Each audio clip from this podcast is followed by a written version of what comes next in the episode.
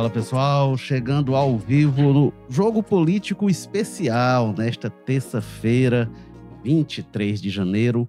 E a gente tem o prazer de receber o presidente da Assembleia Legislativa, deputado estadual Evandro Leitão, que é também pré-candidato a prefeito de Fortaleza. Então a gente tem é, na próxima semana o retorno da Assembleia Legislativa, o reinício dos trabalhos, um ano quente, não só em Fortaleza, mas no Ceará todo, e isso acaba ecoando na Assembleia, inevitavelmente.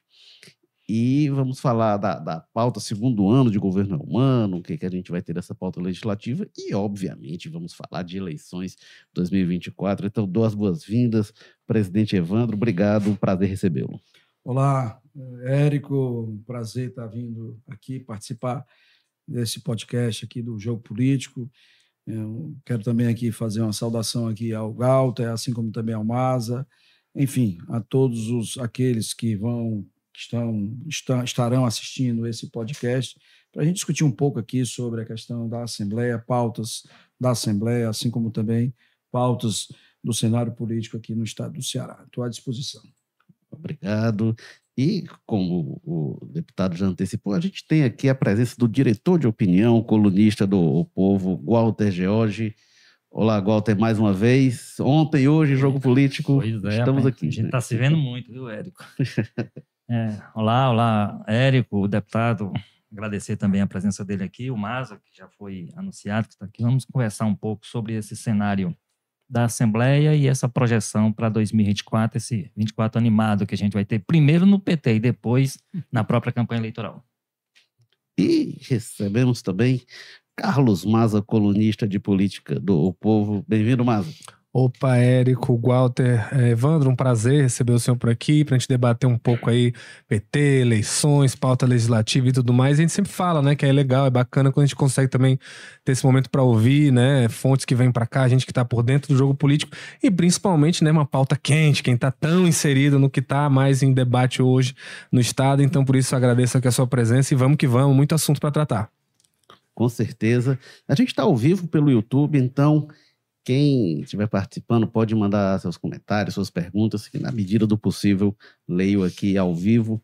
Mas, presidente, começando aqui, é, sempre que tem eleição municipal, é, minha impressão é que eleição municipal na Assembleia acaba sendo mais quente do que eleição estadual, porque envolve bases de muita gente, é, é, muitas vezes os, os, deputados, inclusive, são candidatos, mas quando não são candidatos, têm os aliados em vários municípios, não apenas em um. Né?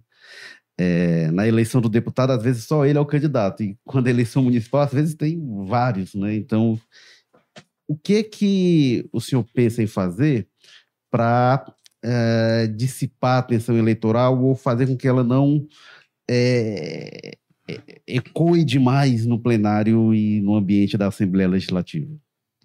Bem, o, Érico, é, essa leitura que você fez, acabou de fazer, sobre a, o cenário é, político municipal dos 184 municípios do estado do Ceará na perspectiva da Assembleia, isso aí é uma, é uma realidade que eu estou na Assembleia como deputado há nove anos, no meu décimo ano, e sempre é, tenha ocorrido isso a cada quatro anos nas eleições municipais, uhum. que é o acirramento, o, tensionamento é, entre as lideranças, entre os deputados, cada um defendendo seus prefeitos, suas lideranças, os vereadores, enfim, na tribuna. E o que nós, normalmente, a mesa diretora faz, eu já estou, não estou no meu terceiro ano entrando para o quarto ano, né, de enquanto presidente da Assembleia, o que nós eh, normalmente fazemos é chamar os, os deputados, os parlamentares, para que a gente possa distensionar e essa pauta política local nós não está, estamos evitando de levar para a tribuna da Assembleia. Eu sei que isso muitas vezes é difícil, mas nós iremos agora no, na volta, no retorno das da, dos trabalhos da Assembleia Legislativa. Agora nós vamos retornar dia 2 de janeiro, dia 2 de fevereiro, é, e já iremos é, comunicar através de uma reunião que nós faremos com a mesa diretora e colégio de líderes, justamente para que nós, os deputados, possam evitar ou possam é, mitigar um pouco essa questão dessas discussões, dessas discussões na tribuna da Assembleia Legislativa, até porque muitas vezes ficam, por que não dizer a grande maioria, fica um acirramento e nós perdemos o controle e é justamente o que nós não queremos. É, é, nós queremos uma casa onde nós possamos nos respeitar e possa ter algo assertivo, propositivo para a população cearense. E Evandro, aproveitando deixa nessa questão, uma coisa que a gente observou muito no ano passado é que acabou tendo muita tensão, né, também entre a Assembleia Legislativa e a Câmara Municipal de Fortaleza, né? A gente sabe que os interesses, ele tem grupos com esse racho do PT e do PDT, né, de 2022 que acaba levando um pouco a atenção de uma para outra. Teve casos, né, de repúdios aprovados relativos a falas de vereadores em Fortaleza. Como é que vocês estão equacionando isso? Tem algum pensamento de talvez ter uma conversa com o presidente da Câmara Municipal, entrar também em pauta essa questão da relação entre os dois legislativos, as duas principais casas do Estado?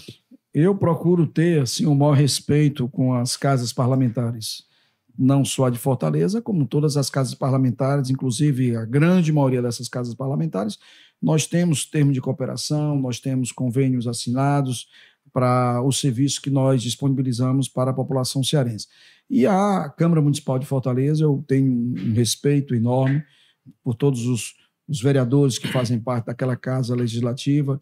Conheço o presidente da, da, da, Câmara Municipal de Fortaleza, muitos dos vereadores eu tenho relação, relações, e o que eu posso dizer é que desde o ano passado, quando começou esse, esse acirramento, essa questão que todos nós conhecemos de, do, do, do, PDT, enfim, de outros partidos, eu sempre tenho procurado agir com muita cautela, com muita prudência, com muita serenidade, pedindo aos meus colegas justamente que nós possamos agir dessa forma. E esse ano não será diferente. Volta, Jorge. Deputado, eu, eu vou pular um pouco essa questão da Assembleia hoje, mas na verdade é pular para trás. Sempre que a gente está aqui com, com, as principais lideranças do, PT, DT, principalmente na linha do PDT, é tentando entender o que é que aconteceu em 2022. Por que que houve essa implosão? Primeiro no PDT e depois se expandiu para uma base que parecia tão alinhada, tão de repente um processo eleitoral determina tudo aquilo que a gente até hoje tenta, na verdade, os efeitos até hoje se, se fazem sentir, né? Até hoje se tenta, dentro do PDT, por exemplo, se tenta remendar. O que é que aconteceu naquele momento de 2022 que não foi possível conter e que permitiria hoje, por exemplo, talvez de novo haver uma, uma candidatura única dessa base? Assim, na percepção, o senhor participou de tudo isso por dentro, o senhor inclusive é apontado como uma das pessoas que, de alguma forma, fez com que a, o, processo tiver essa dimensão que teve, porque como presidente da Assembleia acabou se não trabalhando por uma outra candidatura, mas é, não se envolvendo com a candidatura. Enfim, o que, é que aconteceu naquele 2022? Que, qual é a reflexão que o senhor faz hoje de tudo aquilo? Eu acredito que o que aconteceu lá atrás, é, primeiro, uma divergência, uma discordância de, de pensamento é, no que diz respeito à escolha de uma candidatura essa discordância, essa divergência. Havia um acordo, por exemplo? Bem, olha, eu só posso falar daquilo que eu participei, é, certo? Eu tenho conhecimento, eu, apesar de não ter participado efetivamente na mesa, eu não participei, porque isso foi antes até mesmo é, de quando iniciaram aquelas tratativas, foi bem antes, salvo engano, isso foi em 2021, que tinha um pré-acordo do então é, do, do, senador Cid Gomes é, de, é, de uma candidatura de uma candidatura. E nessa quando aconteceu essa com o passar do tempo o, e, a, e quando da saída do então governador é, Camilo Santana é, da cadeira de, de governador do estado é, as discussões, os debates, os pensamentos mudaram. Isso eu estou falando de acordo com o que eu escuto, hum. certo? É, repito, eu não participei de, nenhuma, de nenhum tipo de tratativa nesse sentido. O fato é que essa divergência, essa discordância de, de pensamentos dos dois lados culminaram com a ruptura, porque cada um pensou de uma forma diferente e o fato é que terminou não, não nós não obtendo sucesso é, na, na, nas eleições de 2022, o partido não obteve sucesso, quando nós tivemos aqui em, no estado do Ceará a candidatura do candidato Ciro Gomes a presidente da República em quarto lugar, salvo engano, e a candidatura do candidato Roberto Cláudio para governo do Estado e ficou em terceiro lugar. Então, os números demonstram é, de que é, a decisão não, não foi a mais, acert, a mais acertada, não foi das mais acertadas. E a, a, as urnas falam por si só. O fato é que, posterior a essa a eleição de 2022, pensava eu, e aí eu digo isso com muita, com muita é, franqueza, que as coisas pudessem ter um realinhamento, digamos assim, um realinhamento do grupo e baixar que nós todos baixaríamos as nossas as, as guardas, né? E, infelizmente não foi isso que aconteceu. Por uma estratégia é, por, uma, por, uma, por uma estratégia terminou sendo acirrado ainda mais. Acredito eu que por uma estratégia do grupo do Roberto de não. De estratégia não, da liberada, no caso. Uma estratégia de é, colocar-se como uma nova liderança, como a, a liderar um novo processo político é, no estado do Ceará. E essa estratégia tem-se tem até hoje, a, a não, digamos assim, a não concordância de que o então senador, ou até então líder de todo esse grupo, de todo esse agrupamento, fosse, que sempre foi o senador Cid, não, não fosse mais. Tanto é verdade que os posicionamentos do senador Cid, dialogado com todos nós, não era mais, é, digamos, respeitado internamente. O Cid faria esse papel de tentar reagrupar. Tudo. Sempre fez. O Cid sempre fez esse papel de reagrupamento, sempre fez esse papel de mediação, sempre fez o papel de nos liderarmos. Ele que fez, sempre fez, pelo menos eu digo de 2010 até os dias de, de hoje, sempre foi ele quem. quem ele quem, foi retirado desse papel. E então. ele foi retirado desse papel. Quando se retira do papel a liderança, é, você procura se, se reagrupar em, com outros, com outros, com outras lideranças, com outros é, liderados, é, tendo em vista você não ter mais espaço naquele, naquela perspectiva daquele processo. É, a gente entrevistou, nessa cadeira que o senhor estava, aí o Flávio Torres na semana passada, dizendo que vai, o PDT vai persistir na busca do seu mandato. O senhor está seguro quanto a isso? Está resolvido praticamente em âmbito de TRE, mas o PDT quer levar ainda para o TSE. O senhor não teme risco ao mandato? Eu tenho absoluta tranquilidade do que aconteceu, primeiro, do que aconteceu comigo é, desde, desde 2022, da, das eleições, é, quando enfim, não vou repetir o que todos vocês já sabem. E quando eu tomei a decisão, eu tinha também a, o conhecimento, tinha também, sabia daquilo que poderia, as repercussões que iria dar. Mas eu repito, tenho muita, primeiro, confiança na justiça eleitoral. Nós aqui já por duas vezes vencemos por 7 a 0, por unanimidade, por duas vezes. E agora, quando subir, é, também confio bastante no TSE, no Tribunal Superior Eleitoral de que a gente vai vencer também lá. Então, estou tranquilo, acho isso natural. Uhum. Se o PDT, caso o PDT venha a recorrer às instâncias superiores, eu não vejo nenhum problema. No momento certo, na hora oportuna, irei me defender como assim, como aqui, como fiz aqui no estado do Ceará, junto ao terreiro. É, e Evandro, o senhor falou dessa liderança do CID, né? E aí ele lembra que logo depois que o senhor anunciou a filiação ao PT, o CID ficou um pouco contrariado, deu aquela declaração de que frustrava um pouco os planos dele, que era todo mundo migrar junto para o PSB.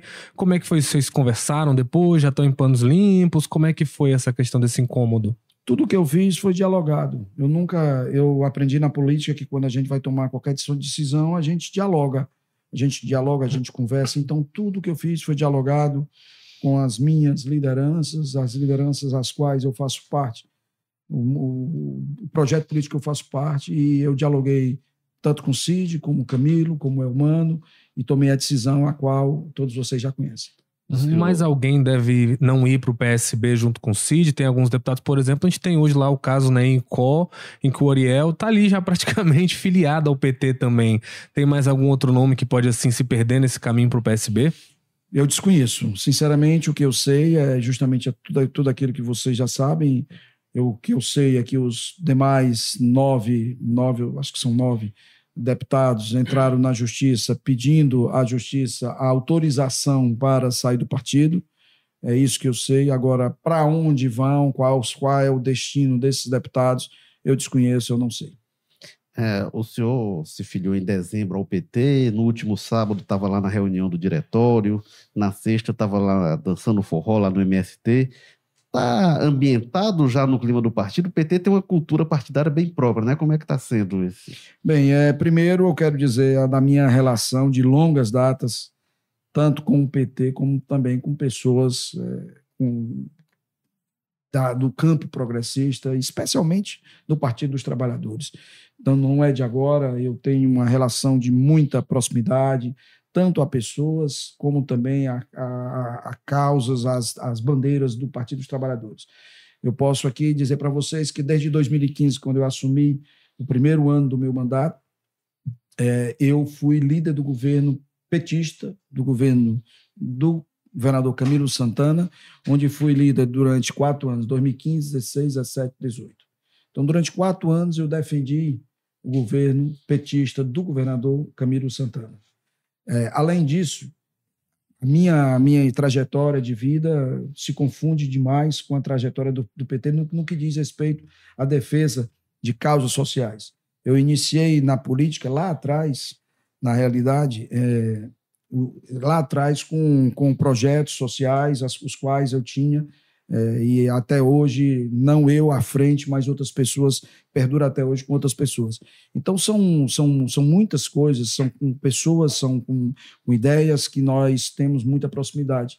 E eu me sinto completamente ambientado, é, minhas relações, eu tenho prefeitos que já votam em mim, prefeitos petistas que votam em mim, eu tenho um prefeito de Itapipoca, que é um, uma pessoa, já um quadro histórico do PT, que é o, o, prefeito Felipe Pinheiro, que vota em mim, que tem relações já, já, já há algum tempo. Eu tenho diversos vereadores do PT, eu tenho ex-prefeitos do PT que votaram e até hoje votam em mim. Então, minhas relações com o Partido dos Trabalhadores não é de agora, já vem de muito tempo. E muito me alegrou com, a, com, a, com, a, com o apoio que eu recebi tanto antes de entrar no PT, com gestos, com manifestações públicas de colegas é, do Partido dos Trabalhadores, para que nós fôssemos fazer parte dos quadros do PT. Como também é, eu, depois, depois que entrei, a maneira como me abraçaram, a maneira como me recepcionaram, é, eu, presidente do partido, o Coninho, o vice-líder do governo, o líder do governo, vice-presidente nacional, o deputado Guimarães, o, o governador Elmano, o próprio ministro Camilo, enfim, e os, os deputados, todos os deputados, o deputado Zé Ayrton, os deputados estaduais do PT, aos quais eu tenho, diariamente, eu tenho relações de muita proximidade, todos eles é, me, me abraçaram e eu só tenho mesmo que agradecer o que eu fiz, inclusive sábado último, quando agradeci essa recepção e eu estou pronto para que a gente possa fazer com que o do Partido dos Trabalhadores, o partido, o maior partido do Estado do Ceará, e o partido, não só isso, mas também nós possamos contribuir com as mudanças que o governador é humano tem aí proporcionado a toda a população cearense. Mas, deputado, mas tem o, quer dizer, essa questão da receptividade, você falou, teve uma crítica, que é foi uma crítica feita genericamente por ela, mas de qualquer maneira, uma crítica a, da deputada Luiziane Lins, deputada federal Luiziane Lins, que é uma das pré-candidatas Prefeitura de Fortaleza, que ela questiona onde é que estavam essas pessoas que hoje buscam o PT, que vêm para o PT no momento bom do partido, o partido tem a presidência, tem o governo e tal, como estava quando o partido estava numa situação ruim e tal. O senhor já até já disse que, a, que essa carapuça não lhe serve. Por que é que ela não lhe serve? Quer dizer, qual, é onde é que o senhor estava nesses momentos ruins do PT, como alega a deputada Luiziane Lins? Bem, eu disse e repito que dessa carapuça eu não, eu não visto porque nesse, naquele momento eu estava fazendo a defesa do governo Camilo na Assembleia Legislativa do Estado do Ceará, defendendo aquilo que nós acreditamos para o bem da população cearense e da sociedade cearense. estava fazendo as defesas de todas as bandeiras às quais eu acredito, que nós acreditamos, e que nós é, estamos sempre à frente, nunca, nunca me escondi por detrás de absolutamente nada. Então, é, tenho um respeito enorme pela deputada federal Luciane Lins, acho que ela, nos seus oito anos à frente da Prefeitura de Fortaleza, ela deixou suas marcas, ela deixou um legado é, e reconheço, tenho um respeito, consideração e não, não, o momento é de nós juntarmos, to, todos nós nos juntarmos para nós os nossos, as nossas diferenças nós temos e sempre teremos. É, quando eu digo nós, não sou eu com ela, somos nós que fazemos parte de um projeto político, de um grupo é, que pensamos de forma diferente em alguns momentos, mas que na maioria das vezes nós convergirmos em pensamentos e ideias. Então, o momento é de nós estarmos unidos, de nós combatermos o fascismo, de nós combatermos o bolsonarismo, que não podemos esquecer que ainda existe e existe ainda com muita força.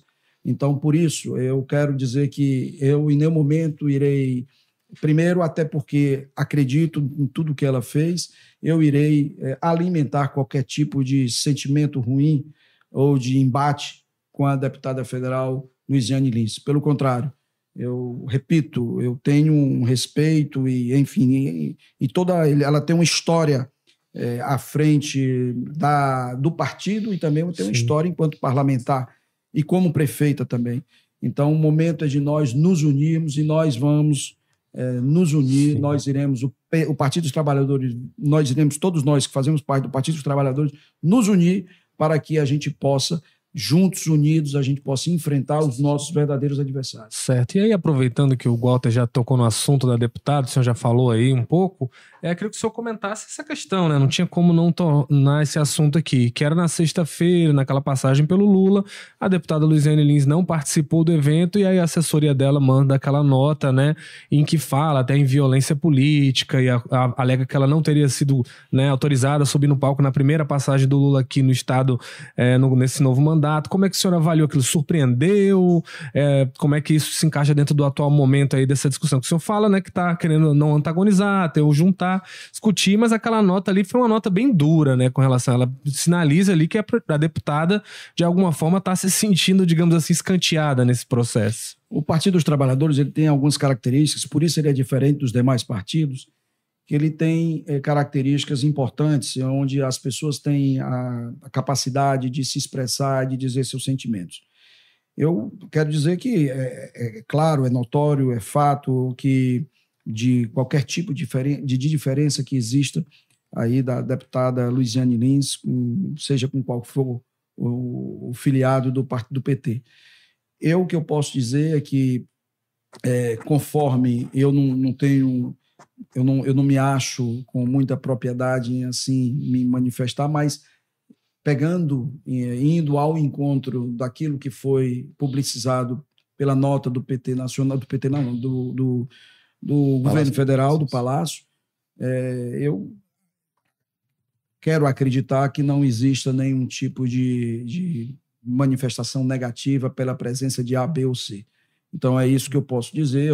Além do que isso, além, além, além disso, do que o que eu disser, para mim não seria justo, até porque é, não faço parte do governo federal, nem tampouco faço parte da, da, do mandato da deputada Luiziane. Trazer aqui algumas manifestações, o José Mascarenhas, o pessoal falando aqui sobre a questão interna do PT. Né? Mascarenhas pergunta aqui quais as correntes políticas hoje apoiam sua pré-candidatura, qual a porcentagem do diretório municipal, não sei se o senhor teria esse, esse balanço, é mas tem em favor da sua né? pré-candidatura. E o Eduardo Rodrigues pergunta também, qual corrente do PT você mais se identifica? Eu, eu é. posso logo responder essa. eu primeiro eu estou conhecendo o partido, estou tomando uma aula, é, eu estou acho que foi semana passada. Negócio que, tendência à novidade, né? Eu estou primeiro conhecendo, para que eu tome qualquer tipo de decisão de ir para. De, de eu me manifestar para campo A, campo B ou campo C, tendência A, B ou C, eu tenho que conhecer. E eu ainda estou me apropriando dessas informações, por isso eu não posso ainda me manifestar. Mas o senhor, como é que está de apoios de grupos dentro do partido? Olha, isso é uma construção. Eu disse isso no ato da minha filiação. É, é, é, você se colocar como um candidato a uma campanha majoritária, isso não se faz da, com o meu desejo, desejo unilateral ou desejo de poucos. Isso não se faz. Isso se faz através de uma construção com primeiro com os nossos militantes, segundo com as nossas lideranças. E é isso que eu tenho tentado fazer. Posteriormente, você também tem que construir isso com aliados. É, eu acredito que seja mais ou menos nessa esse esse trajeto que eu estou a fazer. E tenho dialogado, tenho conversado com militantes do partido, com a base do partido, tenho dialogado bastante, é, tenho feito reuniões praticamente nesses últimos 15 dias, é, quase que diárias, é, com, com militantes, com, com, com, companheiros, com companheiras, para que nós possamos, é, nós possamos nos posicionar e aí sim aí a gente ter essa construção. Eu sou uma pessoa de diálogo, eu sou uma pessoa que não, não sou de chegar para com nenhum tipo de imposição. Eu não acredito na política que exista um projeto político individual que tenha uma cara. Eu tenho, acredito, disse isso no, no, ato da minha filiação e repito, eu acredito no projeto político que tenha uma identidade que essa possa expressar o desejo, a vontade da ampla maioria das, daqueles que fazem parte do arco de aliança, tanto internamente como também dos aliados. Então é essa política que eu acredito e por isso nós temos que dialogar, nós temos que construir. E você sabe que dialogar não é fácil, porque nós temos as diferenças, nós somos seres humanos, nós pensamos em, em situações A, B ou C, nós pensamos de forma diferente, mas nós temos que nos respeitar. E é através desse respeito que eu tento, que eu tentarei colocar meu nome à disposição do partido para ser é, um, o candidato que represente o Partido dos Trabalhadores e das Trabalhadoras para que a gente possa enfrentar os nossos reais adversários. E aí, isso, esse sim. Mas antes disso, nós, o que nós vamos fazer é sentar, escutar e, enfim, tentar, como disse, construir. O Domingos e... Sábio pergunta aqui se eventualmente Vossa Excelência não foi escolhido como candidato, apoiará é, o, escolhido, o escolhido do PT ou outro candidato fora do PT, como foi no PDT? Pois é, é, essa pergunta eu queria só acrescentar, porque inclusive a gente, você já disse que a gente teve aqui com o Flávio Torres semana passada, e uma das coisas que ele disse, eu tenho curiosidade em saber qual, for, qual vai ser o comportamento do deputado, aí lembrou 2022, né? Ó, o candidato que ele queria, ou a candidata, não foi, não foi é, a escolhida, e em função disso ele foi, ele não se, se não embarcou na candidatura do PDT. É mais ou menos nessa linha. Assim, por exemplo, o senhor apoiaria a candidatura da Louisiana se for, ela a escolhida dentro desse processo? É, essa, essa, essa reflexão que foi feita, eu quero desafiar quem fizer. Eu quero desafiar no, no meu no meu no meu comitê em 2022 tinha a foto lá do, do então candidato a presidente da República e tinha a foto lá do então candidato a governo, a, ao governo do estado do Ceará, Ciro Gomes e Roberto Cláudio, respectivamente. Então é muito fácil as pessoas virem e estar tá, é, fazendo manifestações é, por qualquer que seja o interesse, sem embasamento. E aí eu, eu desafio. Eu desafio se alguém me viu pedindo voto para qualquer um dos outros candidatos que não seja do meu partido. Eu desafio.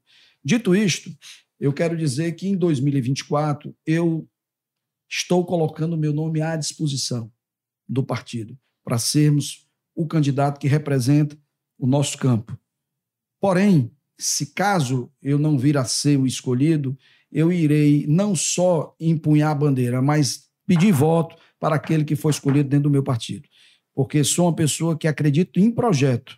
Eu não acredito apenas em pessoas, eu acredito em projeto. Eu acredito em projeto e por isso que a partir de 2023, 1 de janeiro de 2023, quando o governador Elmano assumiu os destinos do governo do estado do Ceará, eu fui um dos, fui um dos primeiros por acreditar no seu projeto. Eu fui um dos primeiros a empunhar a bandeira de que da importância que tinha do PDT ir para a base do governo. Assim como o senador Cid, eu também fui um dos primeiros a empunhar essa bandeira. Então, é, sendo muito pragmático e respondendo à pergunta, caso nós não sejamos o escolhido, eu serei um dos primeiros a estar na linha de frente daquele que foi escolhido do meu partido. O governador Humano de Freitas, desculpe, disse hoje que se não tiver acordo entre as candidaturas, os filiados irão decidir pelos mecanismos que o PT tem. É esse o caminho? O senhor acha que vai tentar um acordo e se não houver? Claro, nós temos que respeitar, nós temos um estatuto, nós temos que respeitar esse estatuto. Eu quero lembrá-los que em 2004, em 2008, em 2012, é, em 2016 e em 2020, é, sempre nós tivemos discussões nos encontros. Nos encontros, nós, nós tivemos encontros e nunca foram para as prévias, sim para os encontros.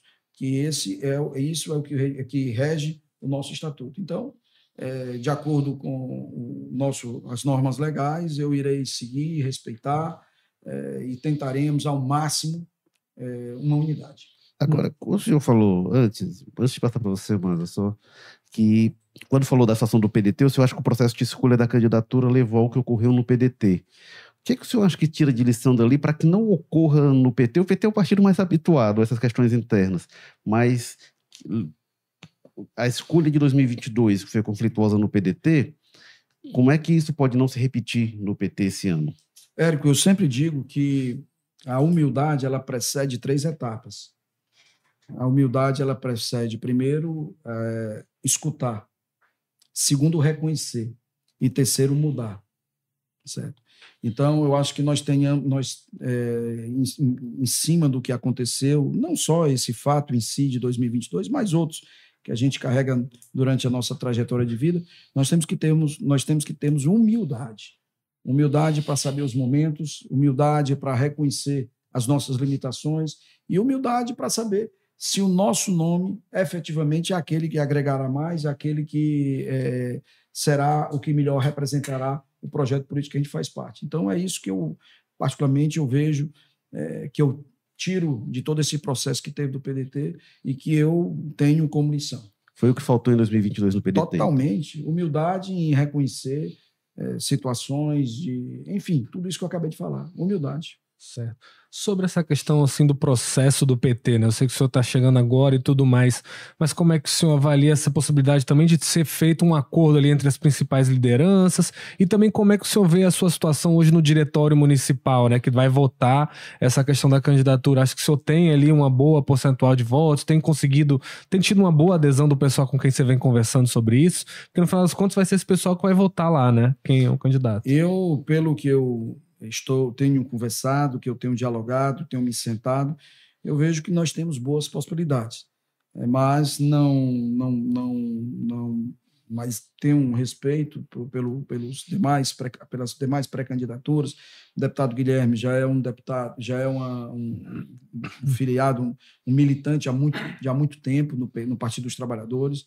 A deputada Larissa, apesar de não ter a mesmo, o mesmo tempo do deputado Guilherme, mas é uma deputada extremamente atuante e que eu também tenho um respeito. O deputado Arthur tem uma, tem uma história dentro do Partido dos Trabalhadores, então tem pessoas que têm adeptos, adeptos tem pessoas que gostam, e a, e a deputada Luiziane, essa é, é, é desnecessário faz, faz é, tecer qualquer tipo de, de opinião. Então, eu tenho um respeito por todos, mas é, imagino e creio que nós poderemos ter, sim, uma, uma boa, um bom número de, de pessoas, de militantes que possam vir a acreditar, que, que, possam estar conosco acreditando no nosso projeto. A gente tá, já já vou fazer uma rodada final, estamos encaminhando para o fim, passa rápido Ai, aqui. Já? Pois é, mas fazer mais uma pergunta aqui do Pedro, que ele diz: Evandro, você sabe que poderá ter grande resistência da torcida do Fortaleza. O que o senhor pretende fazer? Olha, essa questão do futebol, eu acho que isso é muito natural. Eu estou é, distante do futebol, eu saí do futebol em 2015, passei 10 anos no futebol, tenho, termino, termino a minha imagem sendo vinculada ao futebol pelo tempo que eu passei e pelas relações que eu criei é, dentro do, do, dele, dele, futebol.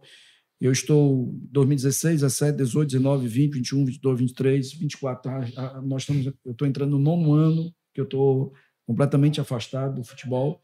É, tenho um respeito pelas pessoas, tenho relações com todos os clubes aqui do estado do Ceará. Eu acredito que tal, é, possivelmente tenha um ou outro que vá fazer esse tipo de vinculação, e, mas a grande maioria eu, eu não acredito que, que, vá, que eu terei maiores problemas. É, o senhor sendo escolhido candidato e sendo eleito, vai ser prefeito de Fortaleza ou da capital do Ceará? De Fortaleza e da capital do Ceará, dos dois. É... Eu, não, eu já me fizeram essa pergunta, porque tem gente, torcedor do Ceará, que não fala a palavra Fortaleza. Eu não tenho nenhuma dificuldade. Eu quero dizer para vocês que eu tenho um irmão que ele é apaixonado pelo Fortaleza, um irmão dentro de casa. Então, assim, eu não tenho nem Nossa, dificuldade. Tá animado, hein? eu não tenho nem a dificuldade. Eu, quando eu estava no Ceará, que a gente passa, a gente, os processos da vida, você vai amadurecendo com os processos da vida. E eu, em muitas das situações as quais eu, eu quando eu estava no futebol, que eu passei, hoje eu não agiria da mesma forma. Isso não quer dizer que eu vou deixar de torcer Ceará, não. É, o meu clube do coração é o Ceará, mas respeito os demais clubes, respeito Fortaleza, talvez seja isso que algum, algum outro queira saber, é, e me respeito e não tenho nenhuma dificuldade, não tenho nenhum problema com, nem com o clube, nem com, com a torcida. Volta, Jorge. Deputado, é, vamos sair um pouco da questão do PT e, bom, colocando o senhor na condição de um pré-candidato ou no candidato a prefeito de Fortaleza, que de, de alguma forma veio desse grupo, é originário desse grupo que está aí há três mandatos à frente da prefeitura, né? Hum. Pessoal, dois mandatos com o Roberto Cláudio hum. e esse agora com o Sarto. Qual é a grande. Bom, portanto, na condição de um ex-aliado que participou de todo esse processo, que viu esse, esse, projeto, inclusive, começar. Qual é a grande crítica que o senhor faz hoje como um candidato ou um pré-candidato de oposição à gestão de Fortaleza? A grande crítica que eu faço é a descentralização dos investimentos aqui na cidade de Fortaleza. Você não pode centralizar os investimentos, sobretudo na região mais rica do, da nossa capital. Eu quero dizer que é importante você fazer investimentos aqui no, Meiro, no Meireles, aqui na Beira-Mar, na Aldeota. Mas você não pode esquecer o Bom Jardim, você não pode esquecer o conjunto Contraria o discurso do prefeito, né? Pode... Que disse que é um prefeito de periferia, disse Como é semana é? passada. Contraria o discurso do prefeito, eu que disse que é um prefeito de periferia, eu acho né? um tanto quanto contraditório. Eu acho um tanto quanto, um tanto quanto contraditório essa afirmação dele. Então, é, eu, o grande, eu acho que o, nosso desafio maior vai ser descentralizar esses investimentos. É, nós darmos continuidade àquilo que foi feito ainda pela prefeita Luiziane Lins, quando ela iniciou um processo de urbanização da Vila do Mar e nós integrarmos com toda a orla marítima de Fortaleza, que desde então nunca foi feito. Isso sim é que nós temos que fazer. Nós temos aqui é, colocar saúde no, nos bairros peri, da, da, periferia de Fortaleza, que infelizmente a emergência desses bairros foram, foram, foram fechadas. Saúde de Fortaleza, você vai para um posto de saúde, não tem um remédio. É, é de nós estarmos não só limpando aqui nos, nos bairros, nos bairros elegantes da elite de Fortaleza, mas a gente ir lá no Conjunto Zé Valdo, lá, no, lá na, na, no Henrique Jorge, e ver como é que está a limpeza das ruas. Isso sim que nós temos que fazer, a meu ver. Então, essa descentralização desses investimentos será o nosso principal desafio e uma das principais bandeiras que nós temos que ter. Carlos Maza, sua derradeira pergunta. Eu vou trapacear e fazer duas, mas o Evandro é muito objetivo, então não será um problema. Evandro, primeira é. Eu vou insistir mais um pouco nessa questão do PT. Porque, como o senhor falou, o PT é um, é um, é um, é um partido diferenciado, tem uma abertura para crítica e tudo mais, e às vezes é bem acalorado. A gente teve momentos na história bem acalorados mesmo. Como é que o senhor avalia a perspectiva desse ano? Não tem medo de que essa disputa acabe sendo dura demais e fiquem ali umas feridas? Como o senhor pretende agir para aproximar? E a segunda é, eu acho que aí é mais leve para o senhor, que é o seguinte, já dando a largada um pouco para a disputa na sucessão da Assembleia Legislativa, presidência. Como é que o senhor vê? Muito cedo, eu sei, mas ah, o seu Fá mesmo falou mais cedo aqui, o PT agora é o maior partido do Estado. Será que está na hora do PT ter um presidente da Assembleia, sonhar com isso? Bom, mas só aproveitando que o Domingo Sávio também pergunta sobre isso, né? Porque ainda não foi deflagrada a sucessão na presidência da Assembleia, tendo em vista que o regimento tem prazo. Agora, o mandato vai até o fim do ano, né? 31 de janeiro de 2025. Né? Então, mas, então, Pois não. Capaz do senhor já ter então que sair tá- para já, vai estar assumindo a já vai estar prefeitura. outra cadeira nessa altura. um dos cenários, mas eu queria que o senhor comentasse isso. Estaria na hora do PT talvez sonhar em ter a presidência da Assembleia, entrar nesse debate? Bem, eu vou começar pela segunda pergunta, né?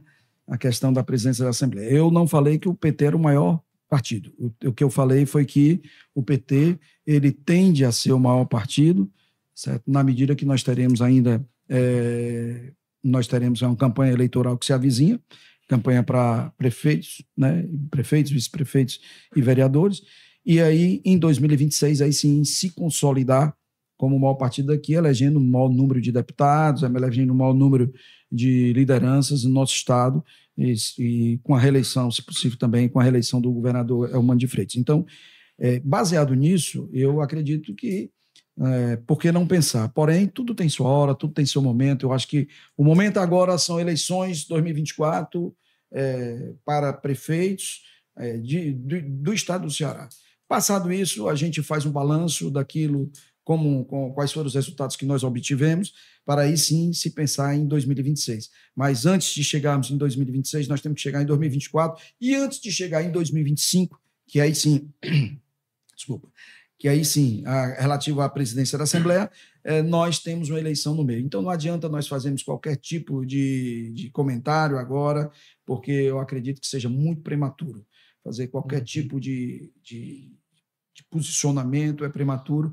Nós temos partidos aliados, partidos que dão sustentação ao nosso governo, então, para isso, é, é preciso a gente respeitar esses partidos para no momento oportuno a gente efetivamente sentar, discutir, ver qual é o melhor nome, aquele nome que possa nos representar na Assembleia Legislativa do Estado do Ceará, o projeto político ao qual nós fazemos parte. E a segunda pergunta com relação às prévias. Com relação às, às prévias, não, com relação aos debates que possam ficar mais acalorados e esses debates terminarem deixando traumas, digamos assim.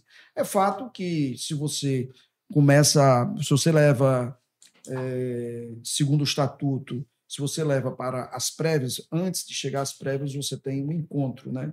É óbvio, se você não chegar a um denominador do encontro, aí você passa para as prévias. Nos últimos 20 anos, nunca se teve prévias no dentro do Partido dos Trabalhadores. Pelo menos aqui em Fortaleza e no estado do Ceará. Eu não acredito, eu não, eu desconheço, e eu já dei uma estudada. O senhor está apostando nisso? E eu desconheço que tenha havido qualquer tipo de prévia no estado, em qualquer município do estado do Ceará. Eu aposto de que nós possamos ter um consenso através do diálogo, que nós possamos, é, nós possamos através dessa escuta, de, de, nós nos sentarmos e todos nós de forma muito madura é, a gente saímos, nós saímos juntos. É isso que eu aposto, é isso que eu desejo. Naquilo que depender de mim, assim o farei, como tentei em 2022, quando fazia parte do meu antigo partido. Fiz de tudo para que nós saíssemos juntos para que nós saímos em unidade. E vou fazer agora também naquilo que depender do meu esforço, do meu empenho, é, da minha energia, eu vou fazer isso. E aposto muito e creio, creio bastante, é, mesmo sabendo que o Partido dos Trabalhadores é um partido diferente. Aliás, o Partido dos Trabalhadores é organicamente é aquele é o único que existe organicamente no, na conjuntura é, política eleitoral do nosso país, a meu ver e tem essas instâncias, né? E essas instâncias nós temos que respeitá-las, mas penso de que a gente pode sim chegar a um consenso e evitar que nós tenhamos traumas, é, feridas fiquem abertas, assim como aconteceu outrora com outras agremiações partidárias. Para a gente encerrar, presidente, é, o Maza tinha perguntado lá sobre o evento com o Lula na sexta-feira, e o senhor estava lá quando o, o, Lula desceu do avião, que era mais ou menos ali umas 15 para uma, mais ou menos, quando ele desce do avião. E o evento foi começar ali mais ou menos às 13h40 e pouco. Nesse intervalo, o que, é que vocês conversaram? Tomaram um cafezinho? Como foi a conversa?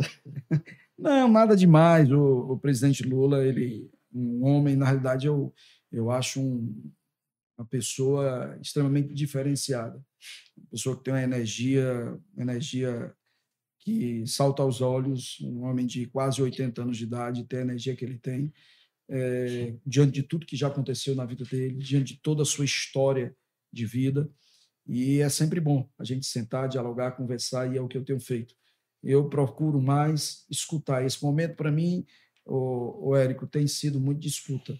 escuta para que a gente possa aprender. Eu aprendi na vida de que é, a gente tem duas orelhas e uma boca, a gente tem duas orelhas para escutar mais do que falar. Então é isso que eu tenho procurado fazer no PT. Quando fui lá em Brasília me apresentar ao presidente Lula e ele disse seja muito bem-vindo ao nosso partido e estou torcendo, no caso ele está torcendo, de que nós tenhamos aqui uma candidatura forte e que tenha uma, uma, uma candidatura que tenha uma unidade para que a gente possa sairmos muito fortalecidos para essa disputa eleitoral.